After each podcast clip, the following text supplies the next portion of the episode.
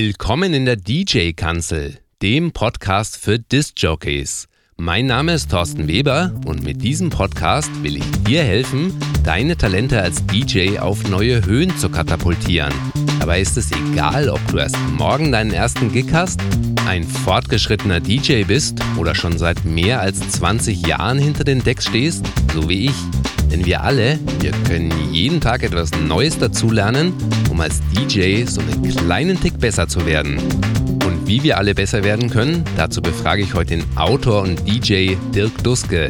Dirk habe ich heute schon zum zweiten Mal als Interviewgast in der DJ-Kanzel, weil ich bei unserem ersten Telefonat überhaupt nicht dazugekommen bin, dass ich ihm meine Fragen zu seinem Buch gut aufgelegt stellen konnte.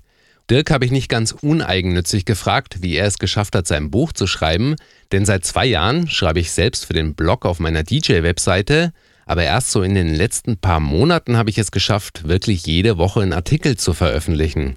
Und aus der letzten Folge der DJ-Kanzel, in der ich ja über meine Ziele gesprochen habe, da weißt du, dass ich mir für dieses Jahr vorgenommen habe, ein E-Book über einen Teilbereich vom DJing zu schreiben.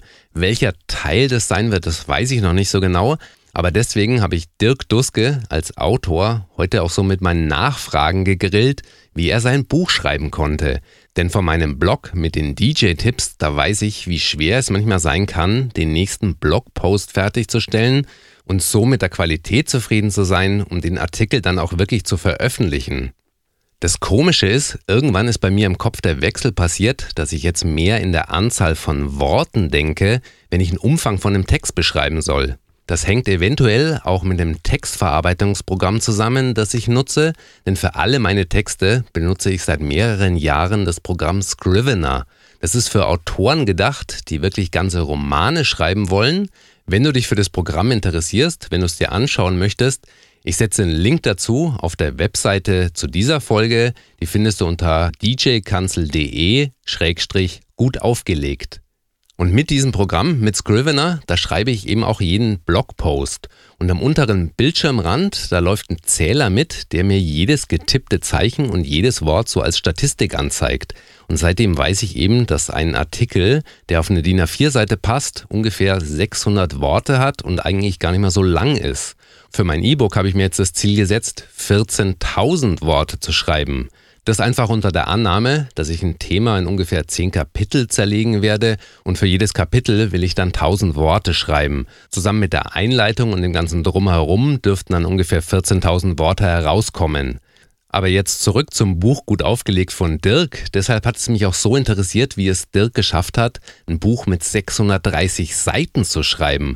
Und was mich beeindruckt hat, er schrieb ein Jahr lang jeden Tag. Wirklich von Montag bis Sonntag. Dafür muss man schon extrem viel Biss haben, um so ein Projekt aus dem Boden zu stampfen. Wobei das Auflegen als Disc-Jockey und das Schreiben von einem Buch für DJs ja eigentlich nur am Rande was miteinander zu tun hat. Im Interview erzählt Dirk davon, wie er von Verlagen abgewiesen wurde, wie er zu den Interviews mit Afrika Bambata und Sven Feld kam und außerdem arbeitet er regelmäßig an neuen Auflagen, die er manchmal sogar komplett umschreibt um einfach mit dieser raschen Entwicklung im DJ-Bereich mithalten zu können. Und in diesem Jahr wird gut aufgelegt dann sogar auf Englisch erscheinen. Doch bevor wir jetzt gleich zu dem Gespräch kommen, habe ich noch eine ganz große Bitte an dich. Wenn du den DJ Cancel Podcast über iTunes hörst, dann bewerte diesen Podcast doch bitte mit so vielen Sternen, wie du möchtest. Ich freue mich auf deine Rezension und deine Bewertung. Das hat auch DJ Salo gemacht. Er schreibt, Super interessant, nicht nur für DJs. Kompliment, wieder ein sehr interessantes und durchdachtes Konzept, das fünf Sterne verdient hat. Ich folge ja schon dem Hausschuh-Podcast als treuer Hörer und war sehr gespannt auf dein neues Projekt. Für mich als ehemaligen DJ ist es wie ein Flashback in meine aktive Zeit und es kribbelt schon ein bisschen, wieder selbst etwas zu machen. Ich konnte auf einer langen Autofahrt die DJ-Kanzel hören und es war mega kurzweilig. Top, wie eigentlich immer. Weiter so. Ganz, ganz herzlichen Dank für diese super Rezension. Mit deiner Bewertung hilfst du diesem Podcast sehr, um im iTunes-Verzeichnis sichtbarer und bekannter zu werden. Und so finden dann noch mehr DJ-Kollegen wie du diesen Podcast. Jetzt aber erstmal viel Spaß bei dem zweiten Gespräch, das ich mit Dirk geführt habe. Und wenn du diese Folge bis zum Ende hörst, dann wird dir Dirk einen Tipp geben, wie er als DJ heute anfangen würde. Heute zum zweiten Mal als Gast in der DJ-Kanzel Autor, DJ-Lehrer, Star-DJ Dirk Duske. Herzlich willkommen. Ja, hallo nochmal an dieser Stelle. Schön, dass du zurück bist. Du bist der erste Gast, der wirklich zweimal ja, hier zu Gast in der DJ-Kanzel ist. Ja, ich hoffe mal, dass die Leute auch beim zweiten Mal halt zuschalten. Auf alle Fälle. Wir haben im ersten Teil ja darüber gesprochen, wie du angefangen hast, wie du mit Kassetten angefangen hast. Ja, ist richtig. Hm. Welche Gedanken du dir rund ums Auflegen machst, so dein, deine ganze, ja, diese Psychologie, das Spielchen, was so im Kopf passiert und was du davon deinen Schülern vermittelst. Mhm. Wir haben gesagt, wir halten es heute ein bisschen kürzer. Also wir werden wahrscheinlich nicht eine Stunde, wir werden definitiv nicht eine Stunde erreichen. Ich möchte dich heute gern zu deinem Buch mhm. befragen. Mhm. Du hattest da gut aufgelegt. Das ist so, wird von vielen gehandelt als die DJ-Bibel schlechthin. Meine erste Frage ist, wie schreibt man ein Buch mit 630 Seiten? Oh, äh, also es ist erstmal eine generell eine ziemlich lange Geschichte. Ähm, also zunächst muss ich eigentlich erstmal ja entsprechend halt ein bisschen ausholen. Also der Gedanke eigentlich generell so ein Buch zu schreiben war der, hm, wie es eben halt manchmal so oft ist. Also kennt man sicherlich auch aus, aus irgendwelchen Wirtschaftszweigen, also sei es in der Industrie, wenn man halt auf der Suche ist nach etwas und wenn man bekommt es einfach nicht, dann muss man es einfach höchstwahrscheinlich dann selber halt angehen. Also du warst bei mir, ich habe viele Jahre halt nach einem Buch gesucht, was mir eigentlich das Auflegen erklärt, beziehungsweise, also es ging oder weniger eigentlich ums Auflegen selbst sondern bei mir war es eigentlich mehr das Scratching, weil also das Auflegen habe ich mir ja generell selbst beigebracht, natürlich das Scratching in dem Sinne auch, aber man kommt natürlich dann ähm, an irgendeinem Punkt dann mal an, wo man doch irgendwo Hilfe halt braucht. Man fragt Kollegen, äh, die geben dann einem immer noch wertvolle Tipps. Und in den 90er Jahren, als äh, der Gedanke, also der kam schon ziemlich zeitig, da kam schon äh, Mitte Mitte, Ende 90er Jahre. Da habe ich mich zumindest mit dem Gedanken, also zumindest immer erkundigt, ob es irgendwelche Bücher darüber gibt. Gab es aber eben halt nicht. Und da reifte dann halt schon letztlich der Gedanke, so 98, 99, äh, selbst ein Buch darüber zu schreiben. Ähm, da warst du ja trotzdem schon, schon relativ weit so als DJ. Hast du dann schon Scratchen dir anders beigebracht? Oder? Ja, also man muss eins dazu sagen, das war natürlich alles bei, bei mir alles ein bisschen schwieriger gewesen. Also äh, wenn man natürlich, äh, ich habe mit 15 Jahren mit, mit, mit dem Auflegen halt begonnen, allerdings war das ja natürlich eben damals noch mit Kassetten, also da konnte ich ja nicht scratchen, könnte Max ja vielleicht mal die Tracks ineinander cutten, vielleicht mal ein bisschen blenden. Aber das war es eben halt auch schon gewesen. Und als ich dann halt äh, 1990 mir meinen ersten Technics-Plattenspieler zulegte, habe ich natürlich äh, sofort begonnen, einerseits mir das Mixing beizubringen, andererseits eben halt auch das Scratching. Also, wobei, aber das war eben halt extrem schwer. Also ich hatte, äh, mein erster Mixer war erstmal einer von Konrad, dann hatte ich äh, mir von Dynacort so eine Mixing-Konsole, das war ein riesengroßes Gerät, also das stand auch damals in den meisten Diskotheken, also das war noch, also der M1, der kam ja dann später, das war noch vorne, ich weiß nicht, 70, 80 oder sowas sowas. Also es war so mit, mit also wirklich die Feder waren vielleicht 15 oder 20 Zentimeter lang, also selbst der Crossfeder. Und äh, die gingen, gingen das eben halt damals ultra leicht. Also das war natürlich deren Vorteil, aber mit diesem Weg, man konnte keine Crossfeder-Kurve einstellen, gar nichts. Da, da kannst du eben halt kaum Scratching halt erlernen. Und da habe ich dann halt äh, von meinem Bruder äh, zum Geburtstag damals äh, diesen Flashformer von Gemini geschenkt bekommen. Äh, das waren so Taster, wo du halt das Signal ultra schnell unterbrechen konntest und dadurch eben halt die Cuts wesentlich schneller machen konntest als mit dem Crossfader. Es gab zwar damals auch schon die ersten äh, Battle Mixer von Vestax, äh, der Crossfader sehr kurz war, dadurch brauchtest du auch dort die, die Kurve nicht einstellen. Aber es war eben halt alles extrem schwer. Und wenn du jetzt irgendwie in einem anderen DJ äh, über die Schulter geschaut hast, du kannst ja nie so in dem Moment äh, das nachvollziehen, wie funktioniert denn das eigentlich? Also wie macht er denn das? Wo setzt er die Cuts, damit er genau diesen Sound halt erzeugt? Und äh, und das war für mich wirklich spätestens der Punkt, wo ich gesagt habe, äh, ich brauche hier Hilfe. Also ich muss mir irgendwie das, das den Input irgendwoher äh, besorgen. Klar gab es damals auch diese DMC-Videos, äh, aber das war eben halt, man konnte es sich einfach nur ein bisschen angucken und äh, aber es, man wurde eben halt nicht an, der, an die Hand genommen. Wie heutzutage. Es gibt eben halt so viele Möglichkeiten, dass man sich ja belesen oder informieren kann. Sei es eben halt über Bücher oder über YouTube, DVDs oder etc. Ja, schau, schau dir im Zweifelsfall ein YouTube-Video an, äh, da gibt's bestimmt äh, mit, mittlerweile genug Material. Wie hast du es damals gefunden und wie bist du? Ja, also bei mir war es dann wirklich so gewesen, ich habe dann halt, nachdem ich mir einen äh, Vestax Battle Mixer gekauft habe, gab es dann damals auch von Vestax äh, ein Video dazu. Ging nur zehn Minuten, war aber aufschlussreich genug. Da wurden die einzelnen Scratches halt erklärt und das ging dann bei mir los. Aber das war eben halt auch relativ spät. Also ich war dann damals schon 30, das war eben halt Ende der 90er Jahre beziehungsweise eigentlich 2000, äh, um es genau zu äh, dokumentieren. Und da habe ich dann natürlich äh, von der Motorik, äh, war es für mich dann schon ein bisschen schwieriger. Also wenn ich jetzt meinetwegen spielerisch das Scratchen halt mir beibringe mit, mit 12, 13, 14 Jahren, dann, äh, dann kann ich, ähm, ach, ja, das sind meine Hände noch ganz anders ausgebildet, meine Motorik, meine Gelenke, äh, als wenn ich das jetzt schon als bisschen älteren Mann, also wo, wozu ich mich dann schon mit 30 halt äh, zählen würde, zumindest eben rein, rein biologisch als DJ. Äh, jetzt nicht unbedingt vom, vom Alter generell, aber eben, ja, es ist eben halt mit, mit, äh, mit 30 dann nochmal wirklich das, das äh, Scratching nochmal von vorne nochmal anzulernen und beziehungsweise zu trainieren, ist schon eine, eine, eine größere Herausforderung als im Teenager. Also, naja, und jedenfalls, äh, so habe ich halt angefangen. Ja, und, und dann war es aber so gewesen, es gab dann damals 2001, gab es dann, also genau, ähm, erstmal noch generell, ich habe eben halt gleichzeitig noch studiert, das muss ich nämlich noch dazu sagen, das ist eigentlich ein wichtiger Grund für das Buch. Und ich habe auch damals schon 98 äh, oder 99 war das gewesen, eine ähm, Hausarbeit geschrieben zu dem Thema, wie DJs halt auch äh, Einfluss nehmen auf die, auf die Verkaufszahlen von Tonträgern. Das hängt mit der Bemusterung zusammen, den Einfluss äh, der DJs auf die äh, auf die DJ-Charts, dann auch auf die Rotation von Tracks im äh, Musik-TV. und das war aber schon also eine, Vorabhandlung äh, zu der Thematik, dass ich eben halt dieses äh, DJ-Buch schreiben möchte. Das hatte ich damals auch schon zu meinen. Wie, wie, wie hast du das deinen, deinen Professoren verkauft, was übers DJing schreiben zu dürfen? Also war das schon dein, du, du hast ja zwei Studiengänge studiert, einmal Maschinenbau und dann Medientechnik. Genau, genau, ist richtig. Und äh, beim letzteren war das eigentlich recht unproblematisch. Die sind da halt sehr sehr aufgeschlossen, äh, zumal ich ja auch äh, bei, der, bei dem Studiengang, bei dem zweiten Medientechnik, habe ich mich eher auf äh, Print spezialisiert. Ich hatte auch eine journalistische, äh, journalistische Ausbildung.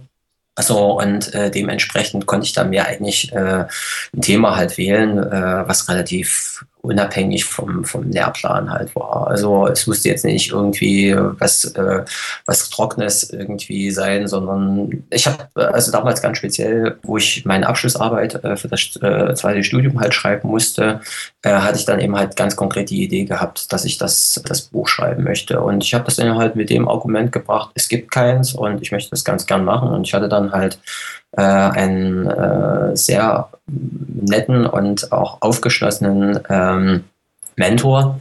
Und der hat mich dann halt, äh, da hat gleich gesagt, hier, machen Sie einfach. Und da hat das dann auch wirklich in Kauf genommen, dass dann die Diplomarbeit halt dreifach so lang war wie eine herkömmliche. Und Ach so, du hast es wirklich schon mit, mit dem Umfang geschrieben, wie dann die erste Auflage vom Buch? Ja, genau. Also äh, ich habe dann halt wirklich auch einige Kapitel dann mehr geschrieben. Also das heißt, die waren dann auch äh, in der Diplomarbeit äh, selber nicht mit drin, weil ich eben halt das äh, schon eben halt im Hinterkopf hatte, musste aber letztlich das Buch dann halt, also die Diplomarbeit nochmal komplett überarbeiten. Da habe ich nochmal ein komplettes Jahr gebraucht. Also um es mal einfach mal so auf den Punkt zu bringen. Also jetzt rein mit Recherche und allem drum und dran habe ich äh, erstmal für die Diplomarbeit selbst zwei Jahre gebraucht. Also das also alleinige Schreiben ein Jahr komplett. So, und dann eben halt vorrecherchieren, wobei das kann man halt äh, jetzt nicht in dem Sinne auf ein Jahr hintereinander weg, weil ich habe sehr langfristig halt recherchiert, habe dann halt auch äh, jede Menge andere Bücher halt gelesen. Es gab damals, also man muss auch eins dazu sagen, es gab damals auch Anfang der 90, äh, Anfang Ende, nee, Ende der 90er Jahre, Anfang 2000 ein Buch, das hieß From Scratch da hatte ich damals, wo ich das auf den, auf den Markt gekommen bin, äh, hatte ich damals wirklich als erstes gedacht, Mist, die haben dir deine Idee geklaut. Also so mehr ein bisschen ironisch, äh, weil ich dachte, es wäre eben halt ein DJ-Buch in dem Sinne, also ein Lehrbuch. War es aber nicht in dem Sinne. Es gab nur einen kurzen Abriss von 30 Seiten ungefähr, der ein bisschen kurz erläutert, wie Mixing und Scratching halt funktioniert.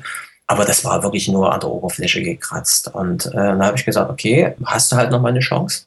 Kann ich mir das dann so vorstellen, dass du dich wirklich ein Jahr lang jeden Tag hingesetzt hast und geschrieben ja, hast? Genau so war es. Sieben Tage die Woche.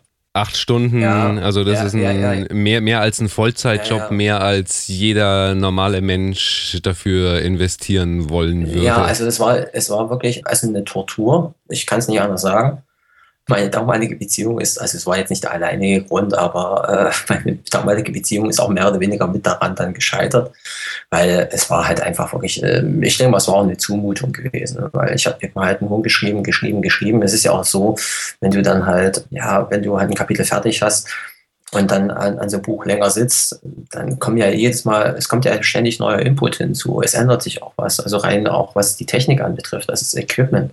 Über, über und, den Zeitraum äh, von, von zwei Jahren. Ja, ja, zwei Jahren, ja, ja. Also da, da passiert schon einiges. Und äh, zumindest, also damals vielleicht noch weniger als heutzutage, weil damals war ja alles noch eben halt sehr auf den äh, Vinylmarkt halt äh, fokussiert.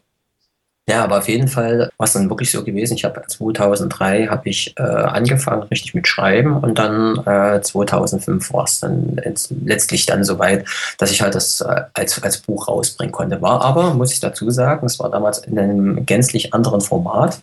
Also es war damals quadratisch, war auch längst nicht so sehr äh, bebildert, war auch wirklich in der Erstauflage fast ausschließlich nur auf äh, den Gebrauch mit Vinyl halt äh, ausgerichtet, weil damals haben die meisten DJs noch mit Vinyl komplett aufgelegt, digital war noch nicht so im Kommen. Und äh, zumindest hat es sich bis erstmal langsam halt angebahnt.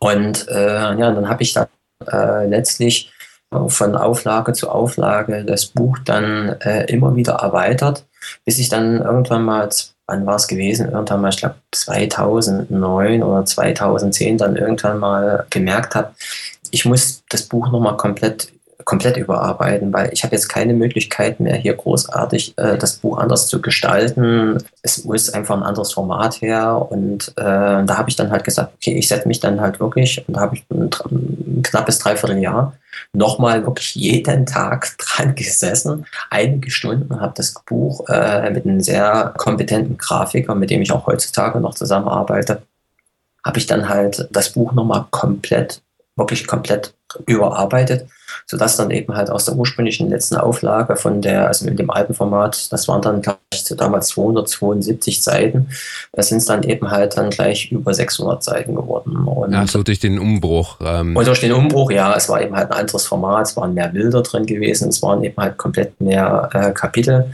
aber äh, es natürlich das Fundament war äh, letztlich trotzdem das, die alte Auflage. Man muss auch eins dazu sagen, es ist natürlich auch ein bisschen wie soll ich sagen, auch eine, auch eine Werbestrategie gewesen. Also wenn du halt ein Buch halt hast, ich habe damals, ich bin immer davon ausgegangen, dass DJs eigentlich kompakt ihr Wissen halt sich beibringen möchten, beziehungsweise lesen möchten. Also das Buch sollte halt äh, praktisch sein, klein und es sollte auf den Punkt gebracht werden. Also sprich, äh, es war jetzt rein jetzt vom, vom Satz her, äh, es waren zwei Spalten, also beziehungsweise das Layout der Seiten.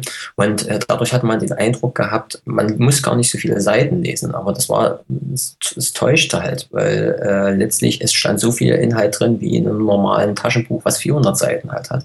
Aber letztlich, ähm, ich hatte damals äh, noch zu Beginn, war ich dann halt wirklich der Einzige äh, in Deutschland, äh, der eben halt auf diesem Gebiet eine Veröffentlichung halt hatte. Es gab also wirklich drei Jahre, drei Jahre lang nur mein Buch, zumal das andere Buch, dieses From Scratch, dann äh, damals merkwürdigerweise, wo ich auf den Markt gekommen bin, wurde das vom Markt genommen. Ich weiß nicht, womit es zusammenhing. Es war wirklich sehr, sehr merkwürdig. Also ich glaube nicht, dass es mit meinem Buch zusammenhängt, aber es war eigentlich für mich ein glücklicher Umstand. Du, du hast ja ganz am Anfang erzählt, also in unserem ersten Gespräch mhm. erzählt gehabt, dass ähm, du dich mit einem anderen Verlag damals unterhalten ja, hattest ja. und die gesagt haben, ja, da, sie hatten eine Marktanalyse gemacht, ja, es besteht kein Bedarf genau, dafür. Genau. Wie, wie lange wie, wie lange hast du gebraucht, um einen Verlag für dein Buch zu finden? Ja, ähm, das, das ist ja das Nächste. Also ich habe selbst ähm, damals mich auch äh, zum Beispiel mit dem Rowold, äh, Rowold ist ja nun wirklich äh, eine Marke von, von, von Verlag, also wenn nicht sogar mit die Marke oder beziehungsweise der Verlag schlechthin. Die hatten ja zum Beispiel auch dieses DJ Culture äh, von Ulf Porschert veröffentlicht. Yeah. Und äh, da hatte ich gedacht, fragst du einfach mal an, die haben sich ja schon mal ein bisschen mit der Thematik auseinandergesetzt. Dann habe ich sehr schnell eine Absage bekommen. Äh, die haben gesagt, nee, also da ist kein Bedarf. DJs bringen sich das eh alle selbst bei. Da kam ich mit dem Argument, wer wollte denn das wissen? Äh, es gibt doch keine Bücher. Also die, die waren da halt äh, sehr engstirnig. Ähm, dann war es dann so gewesen, dass äh, ich auch bei zwei, drei anderen Verlagen noch angefragt hatte. Es gab auch einen Verlag, der hatte halt relativ langfristig äh, Interesse hat dann aber relativ kurz vor der Veröffentlichung ist er abgesprungen. Und dann hat äh, meine, also eine ehemalige Dozentin von mir mir den Rat, also von meinem Studium den Rat gegeben, Herr Duske, machen Sie es doch einfach als Eigenverlag. Also Sie brauchen nur eine ISBN-Nummer, mehr brauchen Sie eigentlich nicht. Und äh, wenn das Buch äh, eine Marktlücke ist, dann wird sich auch so oder so verkaufen. Und dann verdienen sie wenigstens noch ein bisschen was dran. Und so hast du dann wirklich angefangen? Ja, ja, also äh, es ist, äh, also man muss eins dazu sagen, äh, ich mache bei dem Buch wirklich komplett alles selbst. Das fängt äh, damit an, äh, ich mache den äh, Satz jetzt also komplett selbst. Also das Design macht der Grafiker. Äh, ich äh, organisiere den Druck und ich mache auch den Vertrieb selbst. Und äh, der Verlag, der eben halt dahinter steht, ist, ein, das ist von einem guten Freund von mir. der Verlag, für den ich, für dessen Zeitschrift ich jahrelang halt als Kolumnist geschrieben habe. Und der hatte damals halt als Freundschaftsdienst äh, mir damals gesagt, also wo die erste Auflage gekommen ist, Dirk, du hast so viele Jahre für mich, naja, oder weniger kostenlos die Kolumne geschrieben, jetzt gebe ich dir was zurück und ich bereite das Buch als komplett so auf. So, so gesehen bist du Pionier ja schon, schon wieder, weil ich glaube ja, im Jahr 2005, wenn ich jetzt richtig gerechnet mhm. habe, äh, war ein Selbstverlag, Eigenverlag, ein Buch im Eigenverlag rauszubringen, was absolut Neues und Unmögliches. Wie, wie weit? Ja, das würde ich nicht ja. sagen. Also äh, es gab dann also ich hatte dann auch schon von anderen halt äh, erfahren, äh, dass es eigentlich recht unproblematisch ist. Es gab eigentlich äh, nur die Hürden, dass du halt die Großhändler von deinem Buch überzeugen musst, dass die dich in, dem, in ihrem Katalog halt aufnehmen. Das war bei mir erfreulicherweise ganz unproblematisch. Ich hatte ähm, wirklich zwei, drei Tage, nachdem ich die Bücher verschickt hatte und äh, das dann bei denen lag. Also ich hatte dann noch relativ schnell äh, sofort die Zusage bekommen, dass sie die, äh, das Buch mit aufnehmen. Und die Großhändler beliefern auch heutzutage noch eben halt die ganzen, ganzen Ketten und äh, die Buchhändler halt in Deutschland. Und ja, also mit diesem, mit diesem Eigenverlag, also es ist ja kein Eigenverlag in dem Sinne. Ich hätte es darüber machen können, aber für mich war es einfach noch ein bisschen einfacher zu handeln gewesen, dass ich ja einen Verlag schon hatte, der immer zu mir gesagt hat, Dirk, äh, es liegt alles komplett in deinen Händen. Wir geben dir die ISBN-Nummer, beziehungsweise eben halt äh, der Markus, der das damals gemacht hat, der hat mir eben halt das eben halt als äh, druckfähige PDF aufbereitet. Das ist, hat das auch vom Satz gemacht, hat das dann auch nochmal ein bisschen äh, ja, also nochmal überarbeiten lassen, beziehungsweise es waren jetzt keine Lektoren in dem Sinne, aber zumindest eben halt, dass nochmal ein bisschen drüber geschaut worden ist, dass da eben halt vielleicht nicht irgendwie grammatisch als auch eben halt orthografisch irgendwie großen äh, Schnitzer halt drin sind. Und ja, und jedenfalls so ist es dann halt gewachsen und äh, bis heutzutage mache ich eben halt alles bei dem Buch komplett selbst. Also bis eben halt, äh, was die, die Grafiken halt anbetrifft. Da, also da bin ich jetzt nicht derjenige, der da eben halt so den Plan davon hat. Das heißt, mit den ähm, die Interviews, die du mittlerweile geführt hast, mhm. ist es dann auch erst in der, in der nachfolgenden Auflage reingekommen. Ist das auch so weit gewachsen? Genau, also die Interviews zum Teil waren ja eben halt auch äh, im, im Zuge der DVD. Ich habe zwei, äh, zwei Jahre ja nochmal eine DVD halt produziert. Äh, würde ich heutzutage wahrscheinlich nicht nochmal machen, weil es einfach äh, ja, zu aufwendig ist. Und äh, damals war ja noch YouTube noch in Kinderschuhen, konnte ja keiner ahnen, äh, wie es das Internet mehr oder weniger revolutioniert.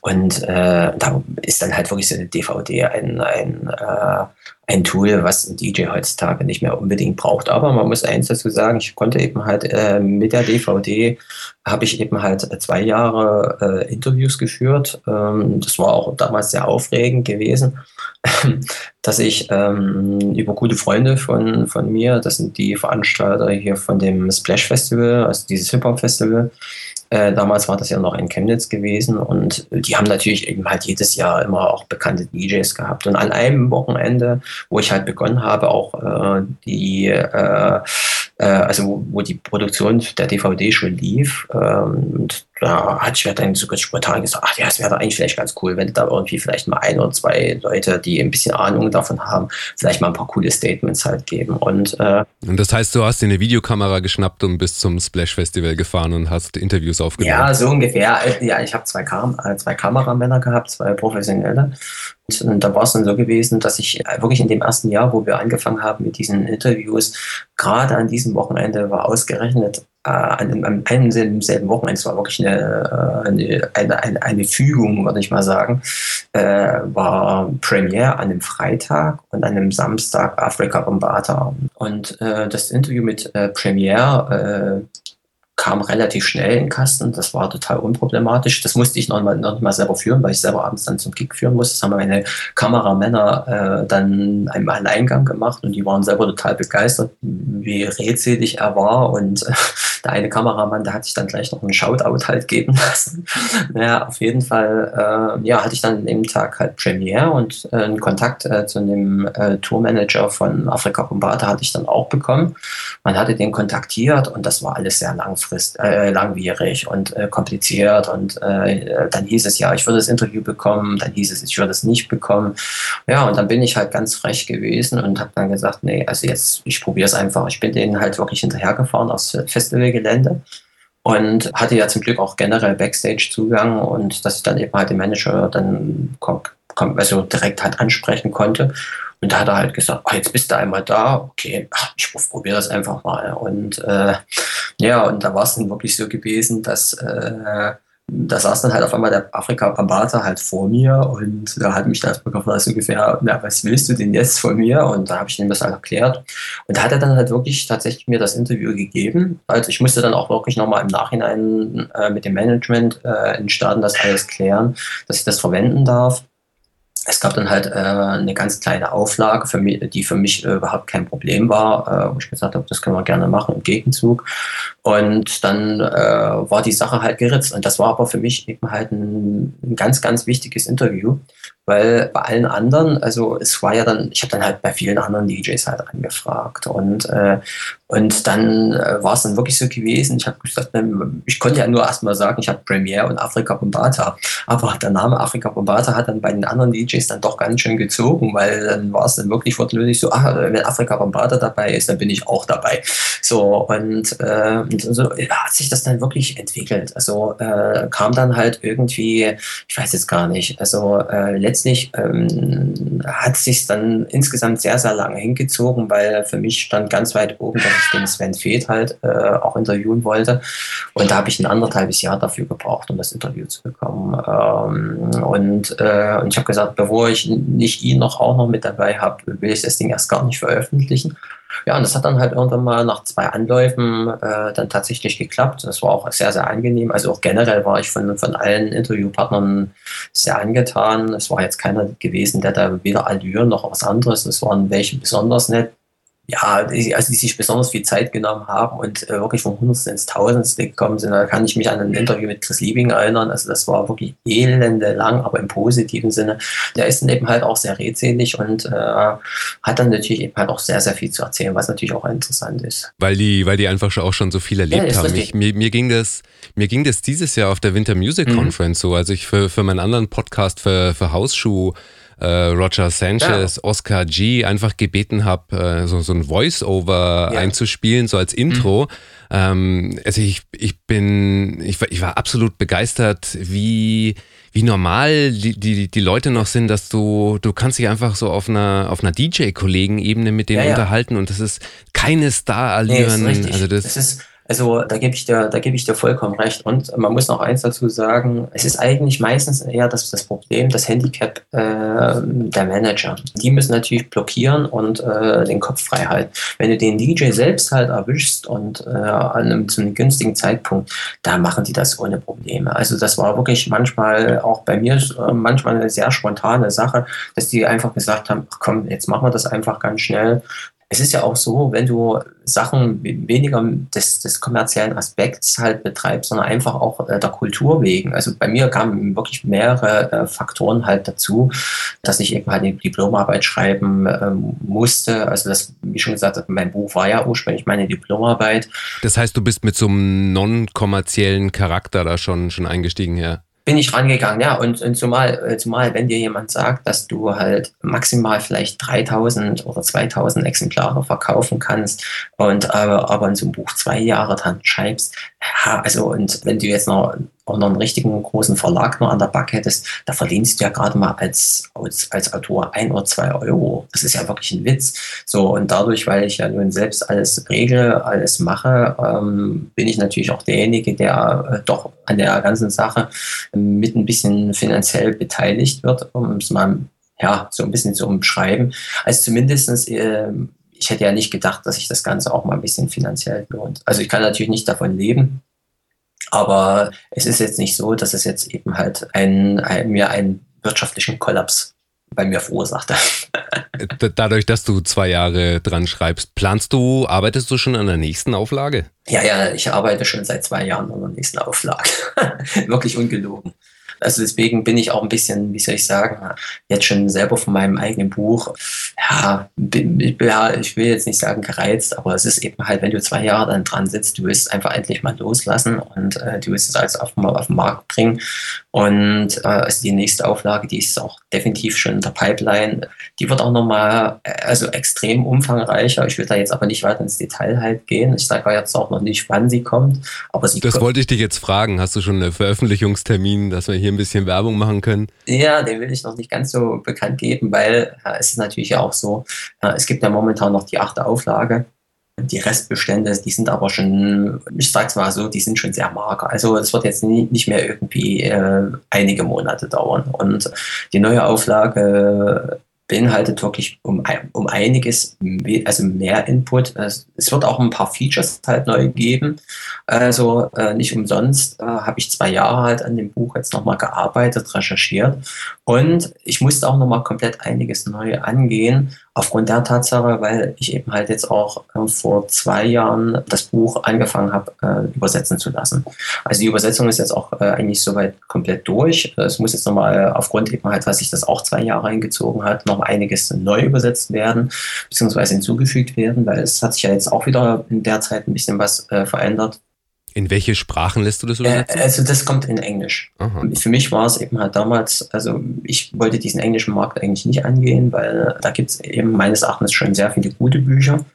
Und ich aber eben halt von unserem Vertrieb zum Beispiel, ich arbeite ja auch eben halt für Orthophon, äh, von unserem amerikanischen Vertrieb, die haben mich halt auch mutig, die haben halt gesagt, äh, ich soll das unbedingt machen, weil es ist auch so, wenn ich jetzt meinetwegen mal hochrechne, wie viele englischsprachige Bücher es gibt äh, zu diesem Thema und das im Vergleich habe zum deutschen Markt, dann äh, ist eigentlich der Markt, der internationale Markt, wesentlich weniger, ich drück's mal so, mal so hart aus, umkämpft als der deutsche Markt, weil äh, mein, der englischsprachige Markt ist ja eben halt so immens groß.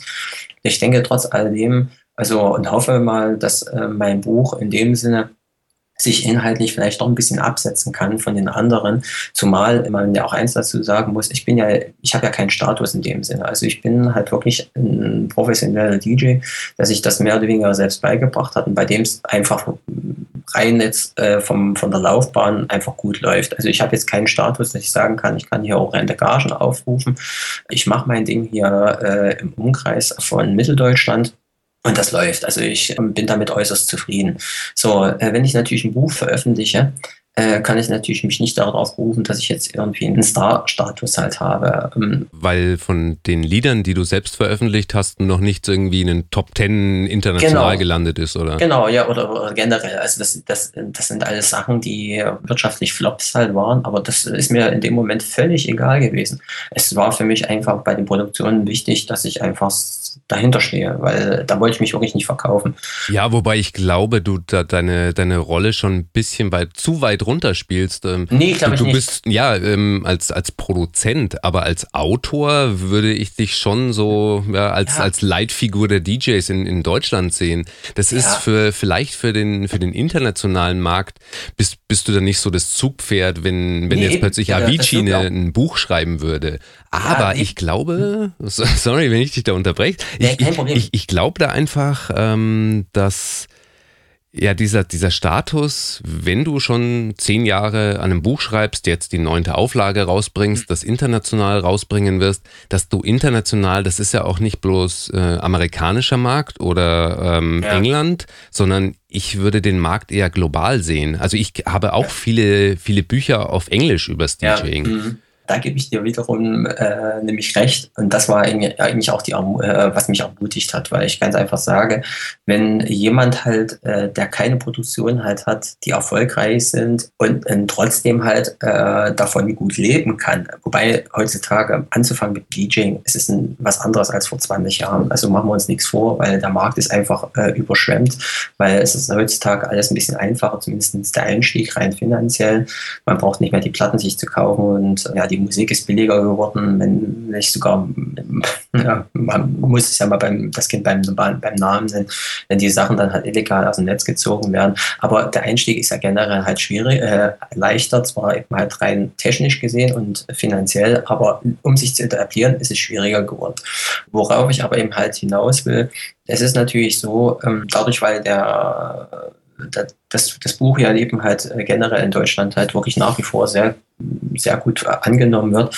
Und zumal ja die deutsche DJ-Szene, also ich tue das jetzt wirklich mal verallgemeinern, äh, deutsche DJs äh, sind halt sehr angesehen, äh, international. Also ich meine, das sind um Gottes Willen ja nicht auf mich bezogen, sondern ich meine eben halt generell die DJ-Szene. Es ist so wie, wie deutsche Automarken. Also äh, Deutschland steht. Wenn du, wenn du Hausnummer Sven Feth, ja, Phil Fultner, T und so, so Genau, genau. Einerseits das und äh, es ist auch so, dass äh, ja, wir Deutschen sind natürlich auch inner, äh, generell dafür bekannt, dass wir sehr zuverlässig und auch pedantisch halt sind. Und äh, was jetzt mein Buch auch anbetrifft, bin ich auch ein sehr großer Pedant. Deswegen, ähm, ja, vielleicht, also ich lasse mich wirklich einfach überraschen. Meine Vorstellung bzw. meine Hoffnung diesbezüglich halte ich sehr, sehr gering. Also ich tue mich da halt wirklich immer, immer selber ein bisschen in meiner Euphorie, sofern ich da überhaupt davon sprechen kann. Also tue ich mich selbst äh, ausbremsen, weil ich sage, ich habe mir ganz, ganz geringe Ziele gesetzt. Also mein Ziel ist eigentlich international das zu verkaufen, was ich äh, national verkaufe.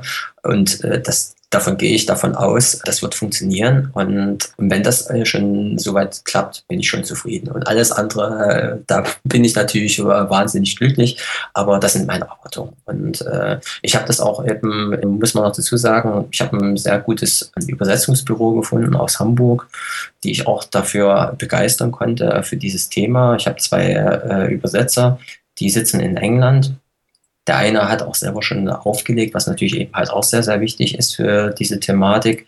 Ja, und ich habe jetzt mal ein bisschen, bin ja jetzt auch dabei, die englische Übersetzung halt fertig zu machen. Ich muss die setzen. Das wird eben halt auch nochmal zwei Monate dauern. Und jedenfalls, ja, so wie er das halt geschrieben hat, muss ich wirklich sagen, äh, da habe ich mir da manchmal, habe ich da manchmal wirklich geschmunzelt, Mensch, er hat dann manchmal wirklich Sachen, die ich eben halt in der deutschen Sprache doch ein bisschen vielleicht ein bisschen komplizierter aus, ausgedrückt habe, hat er wirklich auf den Punkt, wirklich, wo ich sage, genau, das ist der Fakt. Und es, es klingt auch gut. Ich hatte eben halt auch schon im Vorfeld ein paar Proben äh, an Muttersprachler geschickt, die auch eben halt sich mit der Thematik auseinandersetzen und die waren eben halt zum Glück auch von der Übersetzung total begeistert. Ich stelle mir es schwierig vor, so, so, ein, so ein Buch zu übersetzen, wenn du, ja, wenn, wenn du für ein Fachbuch wirklich keine Ahnung von der Materie hast. Und ja, ist richtig, ich glaub, genau. Da, da ist wirklich auch das, der einzige Trick, den ich mir vorstellen kann, ist, du kannst Englisch als, als deine Muttersprache und sprichst Deutsch als Fremdsprache, ja. so weit, dass du es verstehen kannst genau, und in genau. deiner Muttersprache transferieren kannst. Ja. Ich glaube, als, als Ausländer, äh, also wir hätten oder ich hätte keine Chance, sowas ins Englische zu übersetzen. Nee, also, äh, also wirklich, also ähm, da brauchst du halt wirklich jemanden, der eben halt Englisch, äh, Englisch Muttersprachler halt ist. Und äh, ja, also mm, das ist natürlich eben halt nochmal eine Herausforderung. Und äh, wenn du dann eben halt zwei Bücher gleichzeitig halt mehr oder weniger dann bearbeitest, ja, dann nimmt das nimmt schon ganz schön viel Zeit in Anspruch. Aber ähm, ich bin selbst gespannt, also wie es dann eben halt mit der neuen Auflage dann weitergeht. Zumal es ist auch ein schönes Jubiläum. Äh, nächstes Jahr wird das Buch dann zehn Jahre alt. Dann kommt dann eben halt auch die, also zwar jetzt nicht die zehnte Auflage, es ist dann die neunte kommt dann halt heraus und also man kann auf jeden Fall gespannt sein. Also äh, ich habe ja eben halt in den letzten paar Jahren eben halt einiges noch neu erlebt, habe auch die eine oder andere Veranstaltung, die vielleicht für mich im Vorfeld ja, neue Erfahrungen gebracht hat, habe ich eben halt äh, durchgezogen und das steht dann natürlich alles dementsprechend drin mit den Hinweisen, was man halt vielleicht besser anders bzw. nicht machen sollte. Wobei bei mir lief zum Glück alles bisher eigentlich immer größtenteils gut. Die Fettnäpfchen, in die ich hineingetreten bin, die waren mehr in den 90er Jahren. Aber man wächst ja trotz alledem äh, mit der ganzen Sache und man lernt ja nie aus. Und so können dann deine Leser praktisch an deinen Erfahrungen so von den letzten zehn Jahren auch noch profitieren mit der neuen Auflage. Ich wünsche schon mal toi toi toi für vielen vielen Dank für, für, das neue Buch. Ich glaube, es wird äh, es wird ein richtig guter Erfolg. Ja, das toi, hoffe, toi, toi. hoffe ich mal. Gratulieren tue ich dir noch nicht Nein, vorher. Das, machen, das, das machen wir dann das, nächstes Jahr. Ja, genau, das, da können wir uns mal sehr sehr gerne wieder darüber unterhalten. Wenn die Hörer ja erst am Anfang stehen, hast du mhm. du hast jetzt zweimal gesagt, du würdest heute nicht mehr als DJ anfangen. Mhm. Ich frage dich trotzdem in die Richtung. Das mag dir vielleicht mhm. jetzt ein bisschen komisch vorkommen. Mhm. Stell dir vor, du bist in einem, du, du, kommst in ein komplett neues Land, hast Taschengeld mhm. für eine Woche dabei, hast deinen Laptop zum Auflegen dabei.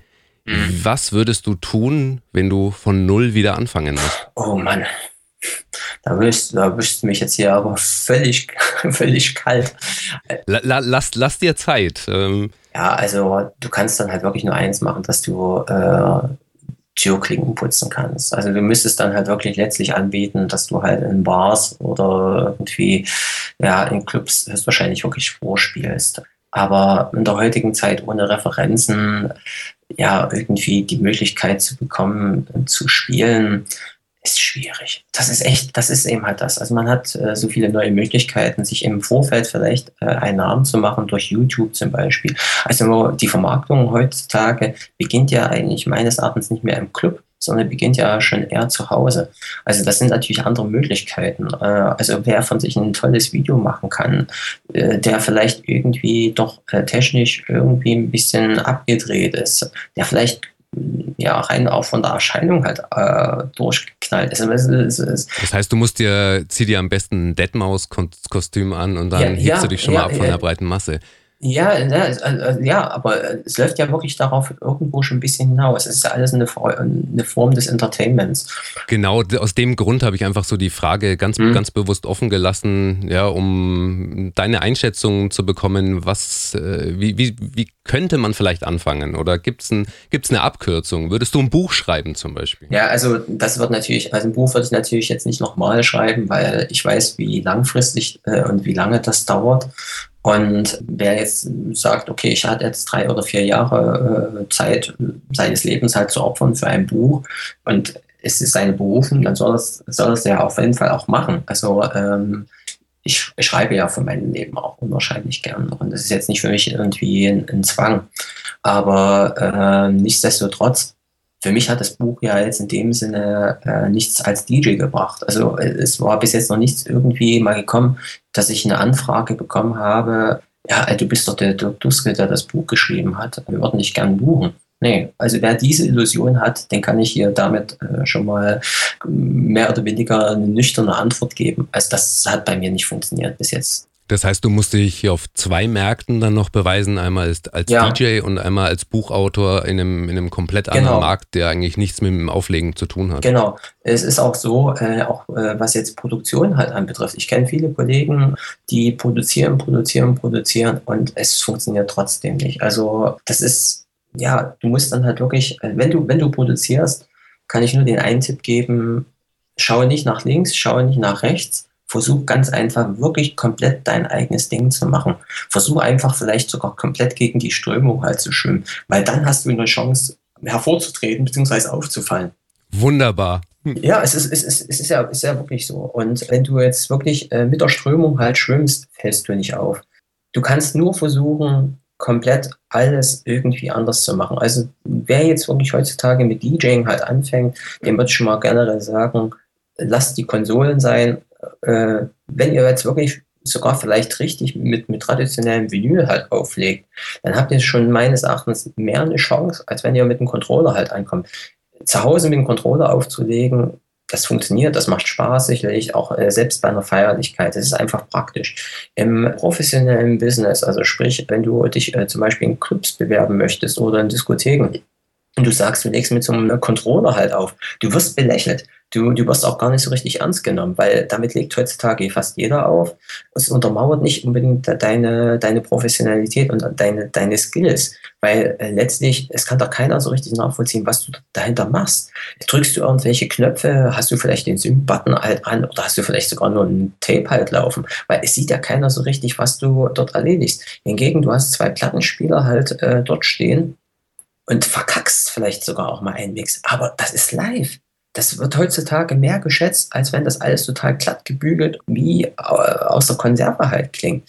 Ich habe meinen Veranstalter, der hat eben halt auch gesagt, wenn der einen Mix zugestellt bekommt und der klingt total äh, äh sauber, den, den DJ bucht er nicht.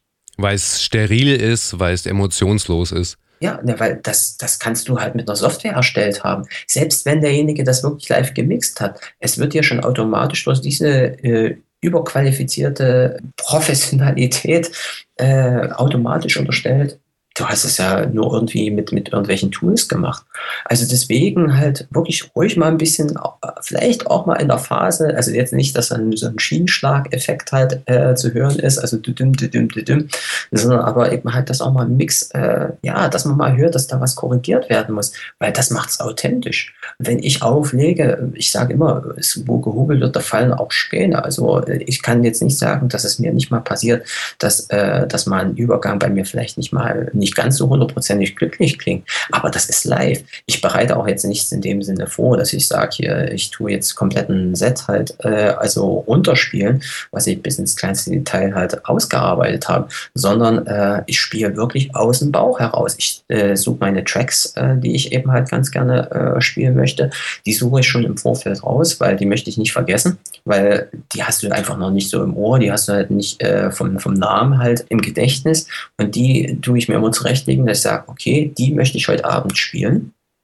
So, und dann äh, richte ich mich ganz äh, konsequent danach, was auf der Tanzfläche passiert. Was, äh, wie kann ich die Leute halt irgendwo dramaturgisch halt an mich binden? Wie kann ich die halt äh, nach oben peitschen? Wie kann ich die auch mal ein bisschen wieder runterkommen lassen? Das ist ja genauso wichtig. Also, weil ich kann jetzt nicht drei Stunden Gas geben und die Leute sind dann völlig erschöpft, sondern ich muss denen auch mal die Möglichkeit geben, mal ein bisschen Luft zu holen, dass sie vielleicht sich auch mal einen Drink holen und dass vielleicht mal ein paar andere auf die Tanzfläche kommen.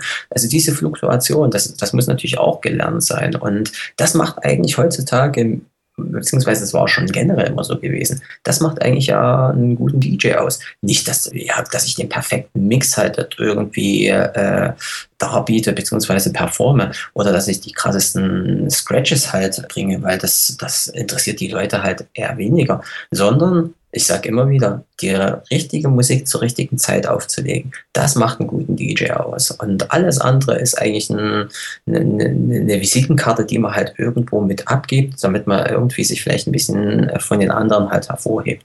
Und da sollte man eben halt, wie schon gesagt, in der heutigen Zeit, also ganz wichtig, auf professionelles Equipment achten, lasst den Controller sein, legt lieber wirklich mit Plattenspielern auf, weil das macht heutzutage nicht mehr jeder. Das zeigt eine gewisse Professionalität.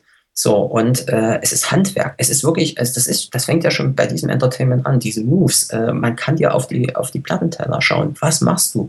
Und äh, wenn du eben halt äh, wirklich am Anfang halt bist, versuche die auch wirklich mit neuen Medien halt auseinanderzusetzen. Also das heißt, äh, soziale Netzwerke, Plattformen wie, wie Mixcloud, Soundcloud, also wo du die Möglichkeit hast, von dir eigene, sei es eigene Tracks oder eigene Edits, das machen ja auch viele. Man, manche haben ja wirklich ihren Erfolg zum Beispiel dadurch äh, bekommen, dass sie äh, Bootlegs produziert haben. Sieh dir Robin Schulz an. Ja. Der hat angefangen mit seinen Bootlegs und wo ist er heute? So, und äh, selbst wenn du jetzt bloß eigene Re-Edits halt äh, mit einem anderen Intro oder irgendwas, wenn die eben halt äh, von anderen DJs gespielt werden und du die, die verbreitest, ist das natürlich nicht ganz legal, muss man natürlich dazu sagen. Aber es machen heutzutage so viele DJs so von sich reden. Dann eben halt bei YouTube, äh, produziere einfach ein witziges Video von dir. Also ich kenne. Ich denke da immer bei YouTube, denke ich immer an, an DJ der guten Laune. Ja, genau. Genau. Ähm, bei, bei RTL und sämtlichen Fernsehsendern ja, rauf ja, und runter ja, gehandelt wurde. So in, so in die Richtung. Das ist halt eine. Ähm, ja, schrittweit Selbstvermarktung. Mhm, genau. Und er, er war das ja noch nicht mal selber gewesen, sondern äh, es wurde ja von einem, äh, von einem Freund irgendwie hochgeladen, der ihn da gefilmt hatte. So, und das ist dann halt einfach äh, ein Selbstläufer klar, das kann man heutzutage, also das kann man nicht unbedingt programmieren und äh, vorausplanen. Also sowas zum Beispiel mit dem DJ da guten Laune, der ist einfach glaubwürdig. Also der, der, der lebt das so, wie er das macht. Man sollte jetzt auch nicht einfach eins machen, jetzt irgendwie, ach ja, ich versuche jetzt hier einen auf durchgeknallt zu machen, sondern man muss einfach, man, man, man muss sich selbst treu bleiben. Also man muss das lieben, was man halt macht. Und vor allem, man muss es eben halt auch ausstrahlen. Also wenn du jetzt meinetwegen auch generell total introvertiert bist und äh, keine Rampensau, dann äh, ist es auch, ist es auch sicherlich schwierig, äh, dass man da irgendwo auch das Publikum mit anziehen kann.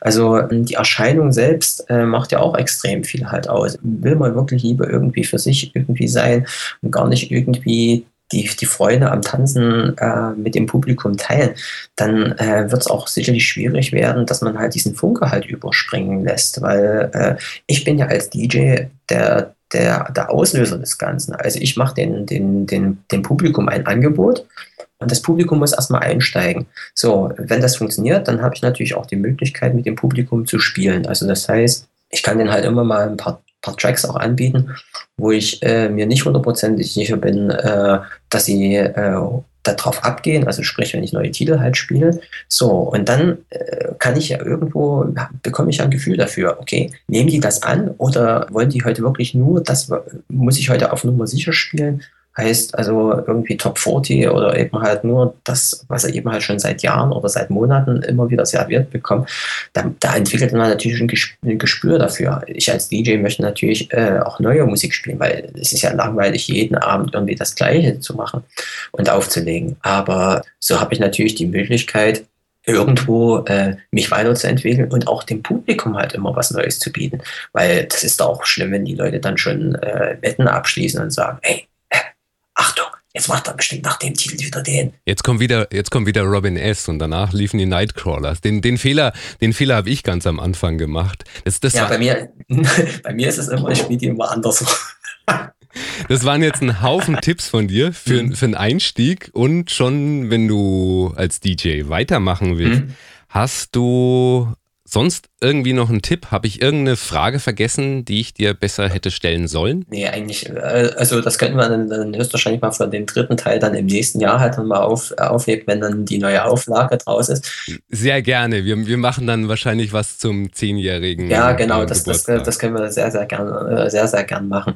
Nee, also mir fällt jetzt eigentlich spontan nichts ein. Also das Einzige, wenn ich jetzt alles, also wenn ich es auf den Punkt bringen muss, äh, wenn ich jetzt einen Tipp geben soll. Bitte. Also, die, die erste Sache ist die, nie äh, an einen kommerziellen Erfolg denken, sagen, ich möchte DJ werden, weil ich dadurch berühmt werde, ich im Rampenlicht stehe oder so. Wenn man mit diesem Anspruch rangeht, soll man es lassen.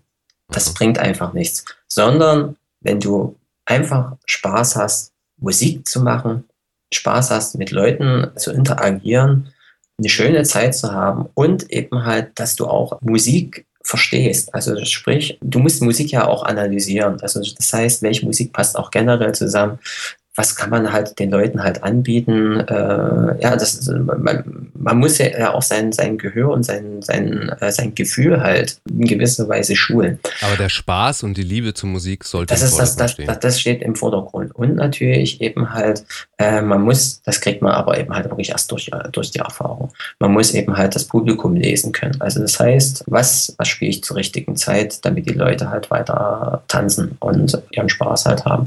Aber wie schon gesagt, das aller, Allerwichtigste ist, dass man halt einfach das nicht aus kommerziellen und finanziellen äh, Gründen halt angeht, sondern wirklich äh, nur wegen dem Spaß der Musik. Und dass man eben halt einfach auch vielleicht eben halt, ja, was Technisches machen soll. Aber wie schon gesagt, lasst mal lieber die Controller, macht jetzt irgendwie mit Plattenspieler, selbst mit CDJs, das ist ja auch äh, völlig äh, legitim. So lege ich auf. Das waren jetzt sehr weise Schlussworte von dir.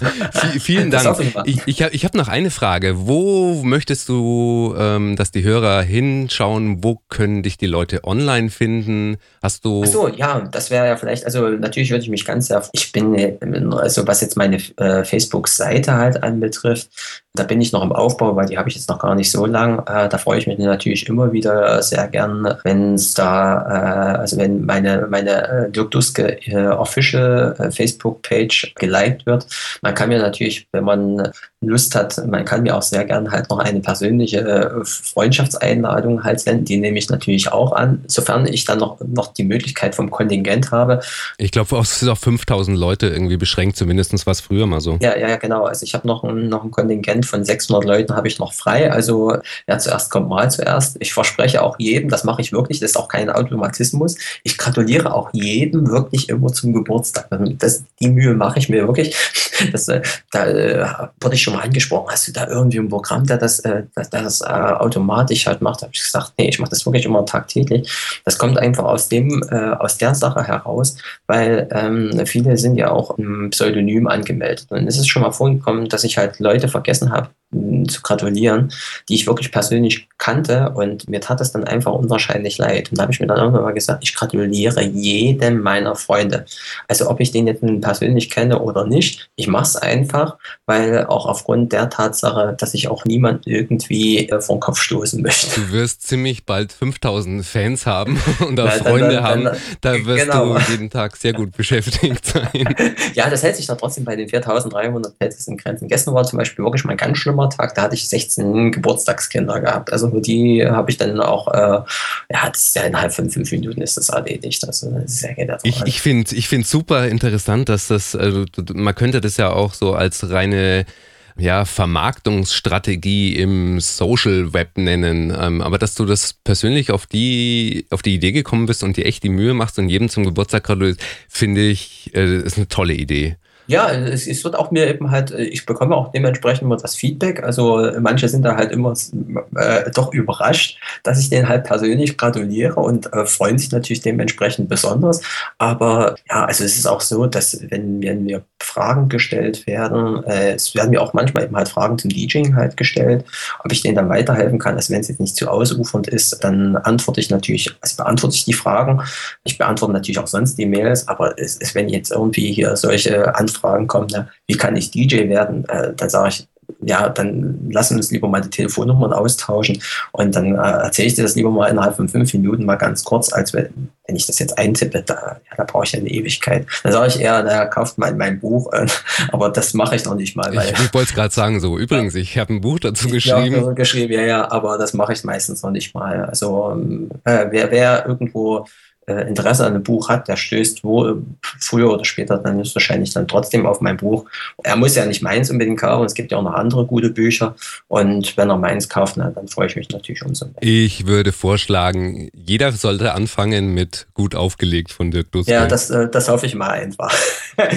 In diesem Sinne. Okay, vielen, vielen Dank. Ähm, ja, ich danke auch vielmals, dieser Thorsten. Jetzt haben wir doch die ganze Stunde vor, äh, zu. Äh, ja, wir sind, wir sind leider schon wieder viel zu ja. lang geworden. Also, nee, alles, alles noch in Ordnung. Für alle, für alle, die Dirk im Internet finden wollen, ich werde die einzelnen Links auch noch zu Facebook, zu deiner Seite ähm, auf den Show Notes ähm, für, für diese Folge veröffentlichen. Das ist djkanzel.de slash Dirk Duske. Da findest du die Facebook-Seite, den Links zu dirkduske.de und hutaufgelegt.com. Prima. Thorsten, dann vielen, vielen Dank. Vielen Dank für das Interview. Also, danke. Tschüss. Ciao.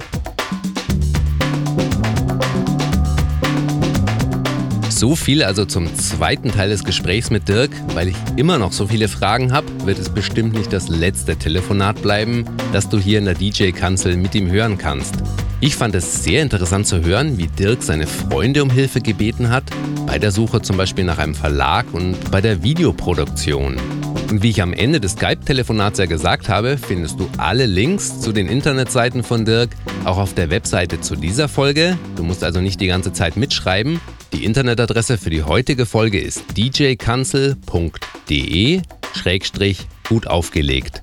Und zu jeder Folge schreibe ich eben auf der Webseite die Stichpunkte und alle Quellen und alle Tipps zusammen. Dort kannst du dich auch für die Updates per E-Mail eintragen und dann verpasst du garantiert nie wieder eine neue Folge von der DJ Kanzel als Podcast. Außerdem schicke ich dir noch mein kurzes E-Book 5 Tipps für deinen Weg in die DJ Kanzel. Wie gesagt, den Link dazu, den findest du unter djkanzel.de-gut aufgelegt. Und dort musst du nur deine E-Mail-Adresse eintragen. Ganz, ganz herzlichen Dank für dein Feedback. In den letzten zwei Wochen, da trudelten ein Haufen Fragen ein. Ich finde es immer toll, wenn du dich bei mir meldest. Zum Beispiel auch, wenn du eine Frage rund ums Auflegen hast, die ich hier unbedingt beantworten sollte. Du kannst mir gerne auch eine E-Mail schicken an torsten.djkanzel.de oder noch besser, du schickst mir deine Frage als Audiodatei. Das funktioniert über Speakpipe direkt aus deinem Browser raus und deine Sprachnachricht, die kannst du dort direkt auf so einen virtuellen Anrufbeantworter drauf sprechen. Alle Kontaktmöglichkeiten, die findest du auch auf der Webseite unter djkanzel.de. In diesem Sinne, ich wünsche dir fantastische Gigs, lass es krachen, fröhliches Auflegen, bis zum nächsten Mal, ciao.